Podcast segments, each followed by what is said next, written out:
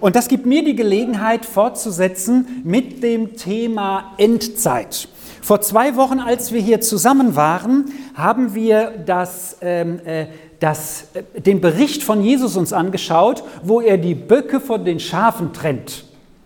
Und ähm, äh, was so für mich der Punkt war, der, der dieses Gleichnis ausmacht, ist, ähm, lebe ich selbstlos? Also sag mal so, äh, durchdringt Jesus mein Leben so, dass ich, dass ich nicht mich im Mittelpunkt habe, sondern dass ich um mich rumschaue.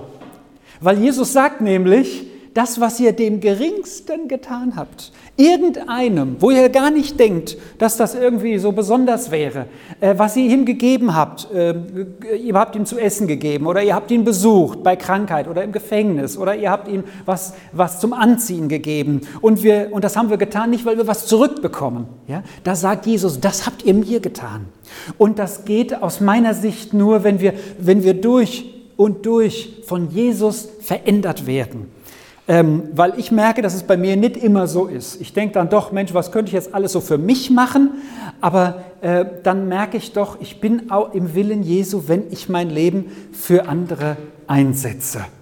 Und ich soll mich auch selbst lieben. Klar, wenn ich nicht auch auf mich achte, dann und auf meine Stärken, Schwächen, auf meine Kräfte, ja, das will Jesus auch nicht. Aber unsere Welt lehrt uns, ich meine mir mich deine Fitness, deine Schönheit, deine äh, nur für dich, aber wir sollen es für andere einsetzen. Das ist so ein Punkt. Und wisst ihr, wenn wir das betrachten, das sind Kennzeichen der Endzeit und Jesus sagt, wie sollen wir uns verhalten in dieser Zeit, in der wir ja leben. Und da werden wir uns heute das nächste Gleichnis anschauen. Das ist also ganz praktisch, weil es genau um die Zeit geht, in der wir jetzt hier sind. Und ich hatte fünf Buchstaben vor zwei Wochen genannt und ich frage euch jetzt, ob ihr noch wisst, welche Bedeutung die haben. KKVEJ war das. KKVEJ. Ich merke mir das immer so, habe ich mal irgendwann gelernt. Größere Begriffe merke ich mir mit Buchstaben und dann mache ich daraus wieder was anderes, zum Beispiel Königlicher Kreisverband Evangelische Jugend. Ja, so KKVEJ. Wie ihr euch was merkt, weiß ich nicht, ja, aber so trainiere ich mein Gedächtnis. Für was stehen die beiden K? In Bezug auf die Endzeit. Das sind Kennzeichen der Endzeit. Wenn wir das sehen, wissen wir, die Endzeit rückt, oder beziehungsweise das Ende der Endzeit rückt immer näher. Die beiden Ks sind eigentlich nicht so schwierig. Kriege, genau, und Katastrophen, richtig. Wenn das zunimmt, sehen wir, Jesus rückt näher, seine Wiederkunft. Dann das V war Verfolgung.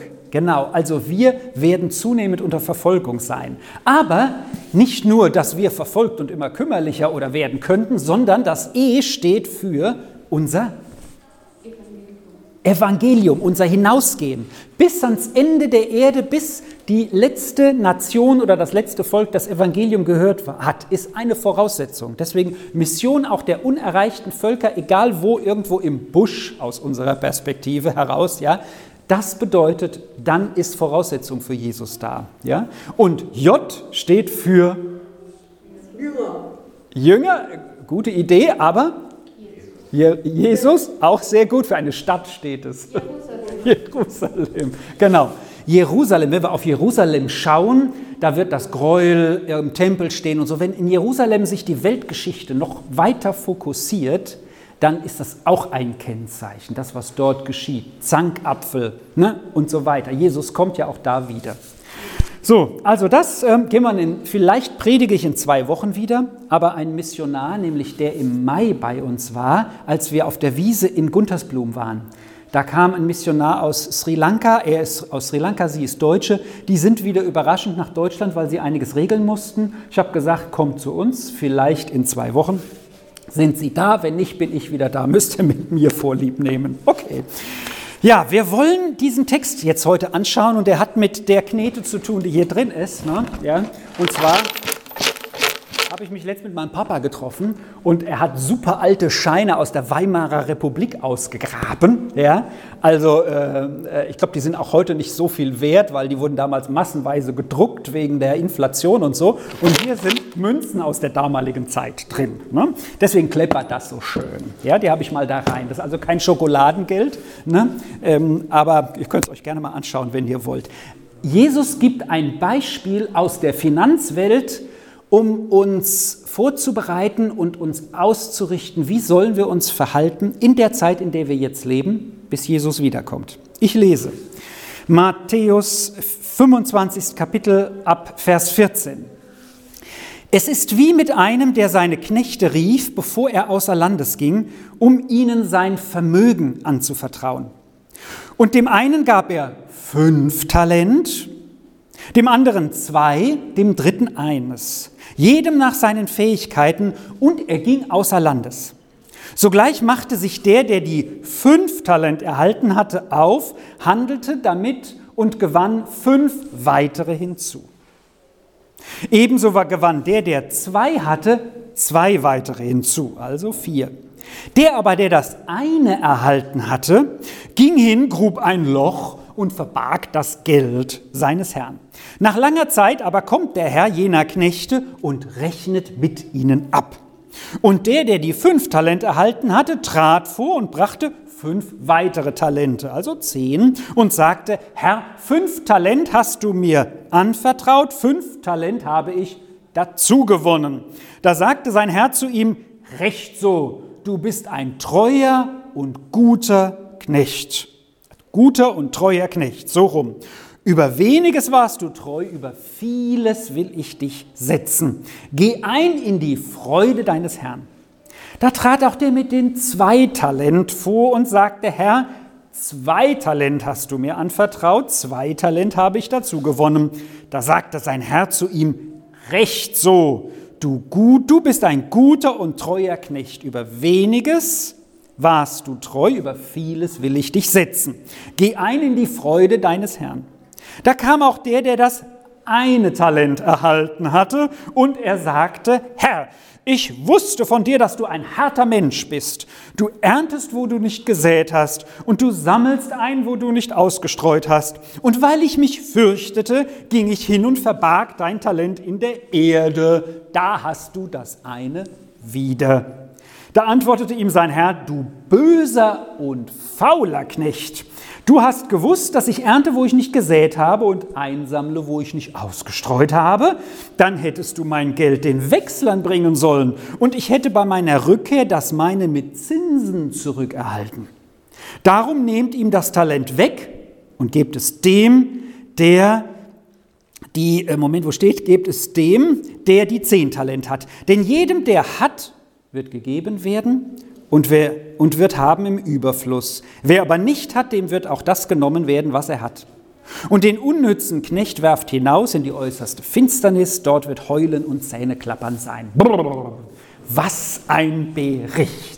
Wieder nicht so nett am Ende. Aber die Bibel ist auch konsequent in dem, was sie uns sagt. Das ist ja kein Kuschelbuch. Ne? Geht es ja nicht um die Biene, die irgendwo von, von Blüte zu Blüte fliegt, so äh, Kinderliteratur ohne irgendwelche Sorgen und Nöte, ne? sondern, sondern ich liebe Johanna Spiri-Geschichten, habe ich bestimmt schon vielfach erzählt, die die Heidi erzählt hat, in jeder ihrer Geschichten. Und die sind fantastisch. Ich habe sie die meisten schon gelesen, Kurzgeschichten sind das auch viele. Geht es immer um irgendeinen Verlust und wie wir damit zurechtkommen und wie wir gerade daran stark werden.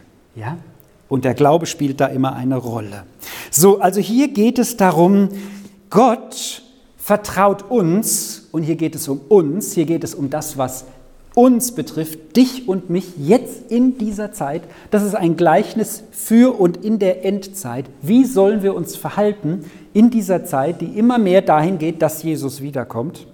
Und klar ist, Jesus, also er steht hier für den, der eine Zeit außer Landes geht, bis er eben wiederkommt. Er vertraut uns etwas an. Er vertraut dir etwas an. Und wenn er wiederkommt, dann rechnet er ab. So simpel ist das. Wir haben etwas bekommen und dann mit dem Anvertrauten sollen wir etwas tun und wenn er kommt, rechnet er mit uns ab. Und nun gibt es hier einen, der fünf, einen, der zwei, einen, der eins bekommt. Und es gibt so, ein, so eine griechische Sage, die berichtet von Vögeln. Der Pfau beschwert sich bei Gott, geht zu ihm und sagt, Gott, warum kann ich nicht schöner singen? Wenn ich singe, da verziehen die Leute ihre Ohren und ihre Münder und denken, Schreck, lass nach. Ich will singen können. Und Gott sagt zum Pfau, lieber Pfau, die Gabe, die ich dir besonders gegeben habe, ist die Schönheit. Wenn du dich auffächerst, da glitzert es nach Perlen, Diamanten, Edelsteinen.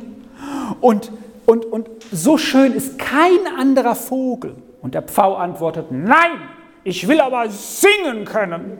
Wenn die Leute die Nachtigall hören, dann sind sie alle so ergriffen und ich nicht.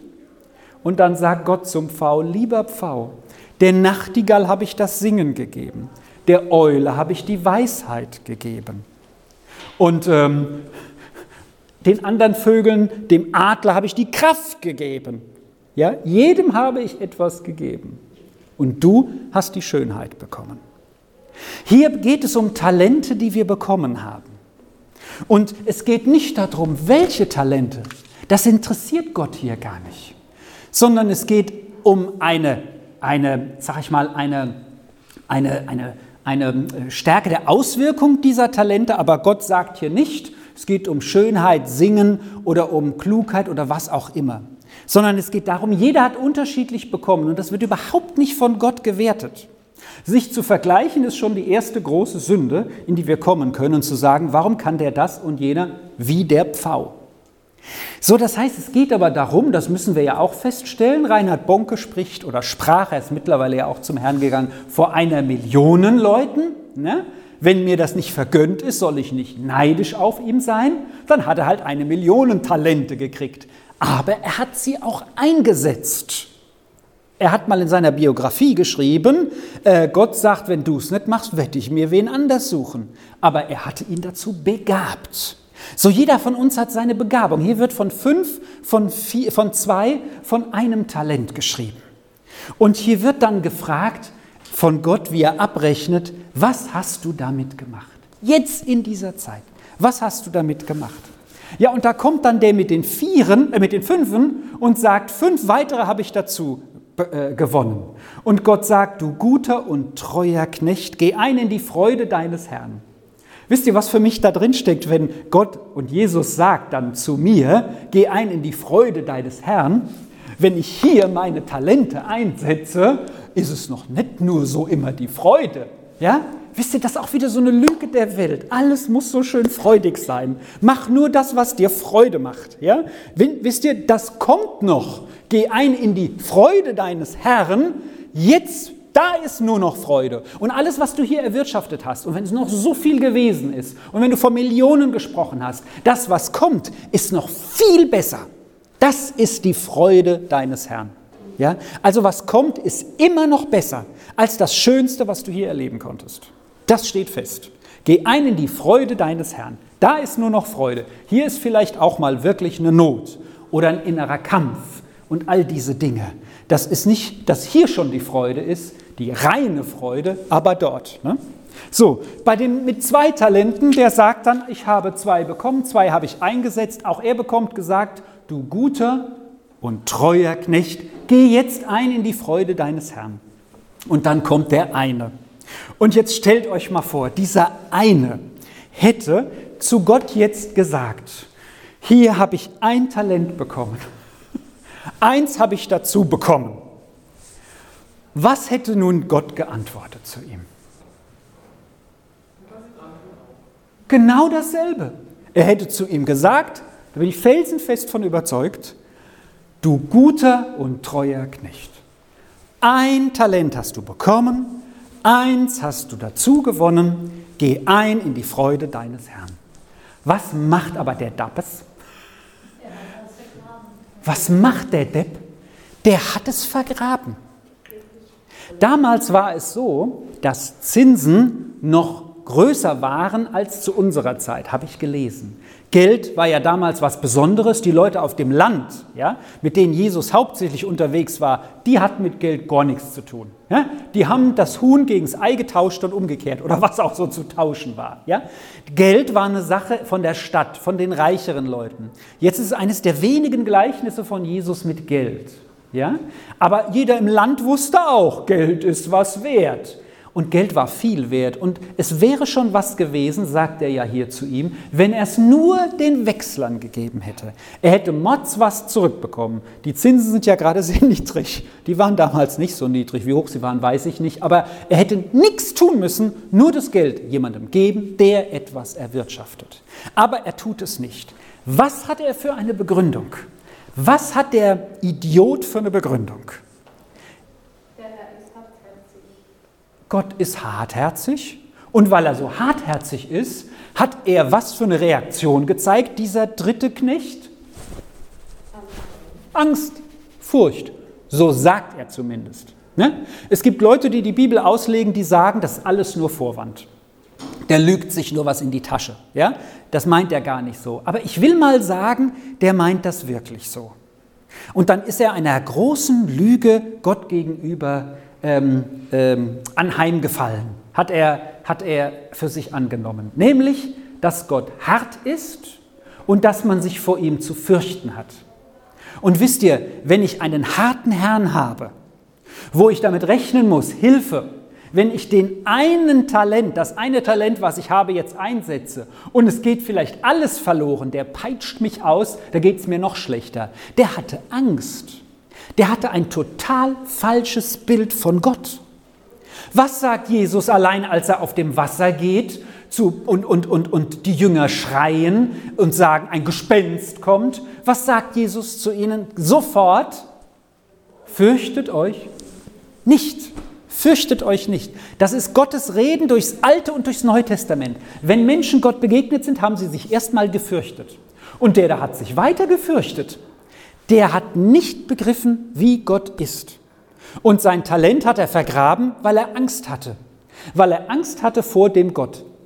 Und er hat nicht begriffen, dass wenn er sein Talent eingesetzt hätte, er hätte es nur vermehren können. Davon bin ich ebenso fest überzeugt, wie das Gott, wenn er es gemacht hätte, zu ihm gesagt hätte, du guter und treuer Knecht. Er hätte es nur vermehren können. Denn was hat Jesus beim Missionsbefehl uns gesagt, ihr Lieben? Was hat er gesagt? Er hat gesagt, ich bin bei euch alle Tage, nicht nur sonntags. Montag bis Samstag inklusive. Und wenn Jesus bei uns ist, alle Tage, und wenn er uns ein Talent gegeben hat, oder zwei, oder fünf, und wir setzen das ein, meint ihr, dann schrumpft es, wird von irgendjemandem weggenommen? Nie Niemals. Natürlich, jeder von uns hat wie der Pfau am Beispiel ein anderes Talent. Sich zu vergleichen ist absolut Panne. Jeder von uns hat aber Begabungen, so wie ich sie jetzt hier in Jaden sehe. Ja? Ich glaube, weil es ein gewissenhaftes Kind ist, so schätze ich ihn ein, er hat eine Begabung darauf zu achten, wie spiele ich so gut wie möglich. Der haut nicht nur drauf. Ja? Ein anderer, der da nur drauf haut, wäre sicherlich gut geeignet, vielleicht irgendwie was richtig mal aufzureißen oder aufzumischen. Wissen, wir brauchen diese unterschiedlichen Begabungen. Wir sollen aber nicht nach dem streben, wo Gott uns keine Begabung gegeben hat. Das ist eine Lüge, dass wir alles können müssen und sollen. So, wir haben Talente und Begabungen bekommen. Das rauszufinden, da macht man Berufsfindungsprogramme oder macht, macht, macht Begabungsfindung. Wisst ihr, das, das, das, das, das, das können wir alles tun und in jungen Jahren sehr sinnvoll, aber irgendwann sollten wir wissen, das ist meine Begabung. Oder auch andere zu fragen, sag mal, was siehst du eigentlich bei mir? Und das einzusetzen. Und das im Vertrauen auf Gott einzusetzen. Wenn Gott nämlich sagt zu dem ersten und dem zweiten Knecht, du guter und treuer Knecht, wisst ihr vielleicht, dieses Wort Treue, wie man das auch übersetzen könnte. Das ist nämlich ein griechisches Wort. Das heißt im Griechischen Pistis. Ja? Und dieses Wort hat einmal die Bedeutung Treue und zum anderen auch noch eine andere Bedeutung, die ist so elementar für unsere Beziehung zu Gott. Vielleicht weiß es jemand von euch. Vielleicht Fürsorge? Fürsorge? Nein, bitte? Vertrauen. Vertrauen. Das heißt Glaube. Wenn ich jemandem treu bin, dann glaube ich auch. Ich vertraue ihm, vertreue, traue, treu sein ihm. Das heißt, dieses Wort wird manchmal als du treuer, aber man kann es auch als Glauben übersetzen. vertrauensvoll. So, das heißt, das war ein guter und vertrauensvoller Knecht. Und der andere war stattdessen faul. Aber wenn wir vertrauen, wenn wir eine Beziehung zu Gott haben, und da laden wir doch jeden Menschen zu ein und auch wir selber, wir haben einen guten und gnädigen Gott und der hilft uns, ja? Der führt uns und der wird und wir werden unsere Talente, unser Talent vermehren im Vertrauen auf ihn. Das hatte der dritte Knecht nicht gehabt. Der hatte dieses Vertrauen nicht. Der hatte diese Liebesbeziehung nicht. Ja? Gott, der seinen einzigen Sohn, der die, die Menschheit so sehr geliebt hat, den ganzen Kosmos, alles, der seinen einzigen Sohn gab für uns. Wie sollte uns er irgendwas vorenthalten, was wir brauchen und was uns hilft? Gut und treu heißt gut und vertrauensvoll. Und dann setzen wir unsere Talente ein. Im Vertrauen auf ihn handelt. Genau, im Vertrauen auf ihn, dass er uns hilft und dass er uns hilft, auch sie zu vermehren. So ist es. Wisst ihr, und es ist doch interessant, dass er vergraben hat, für was steht das? Hab mich so gefragt, das könnte man schon irgendwie in unsere Zeit vielleicht übersetzen. Jetzt nehmen wir mal an, einer weiß, wer Gott ist. Naja, er sagt ja, das ist ein harter Mensch. Aber ich laufe so durch die Gegend und tu so, als wäre ich kein Christ oder keiner darf es spüren oder merken. Also eigentlich schäme ich mich. Die komischen Leute in der Gemeinde, ja, oder die komische Kirche und naja, und Kreuzzüge war auch alles so schlimm. Gestern beim Bibelmarathon, das will ich mal als Beispiel nehmen, ja. Ich habe dann die Bibel für drei Kapitel gelesen, ja, die Leute haben da zum Teil gefroren und nicht gefroren, wie auch immer. So, und dann, wenn ich jetzt da vorbeigekommen wäre und ich bin Christ und mir ist die Bibel wertvoll, ja, und dann wäre ich vielleicht genau dieser Erste, der sein Talent vergraben hat und gehe so vorbei und denke, hoffentlich sieht mich keiner und bringt mich Verbindung mit denen da, die die Bibel lesen. Zinsen erbracht hätte es, und das habe ich dort dann auch getan, allein, dass ich stehen geblieben bin und habe zugehört. Nach mir hat ein Araber zwei Kapitel gelesen und ich habe das so gern gehört, dieses Arabisch. Ja?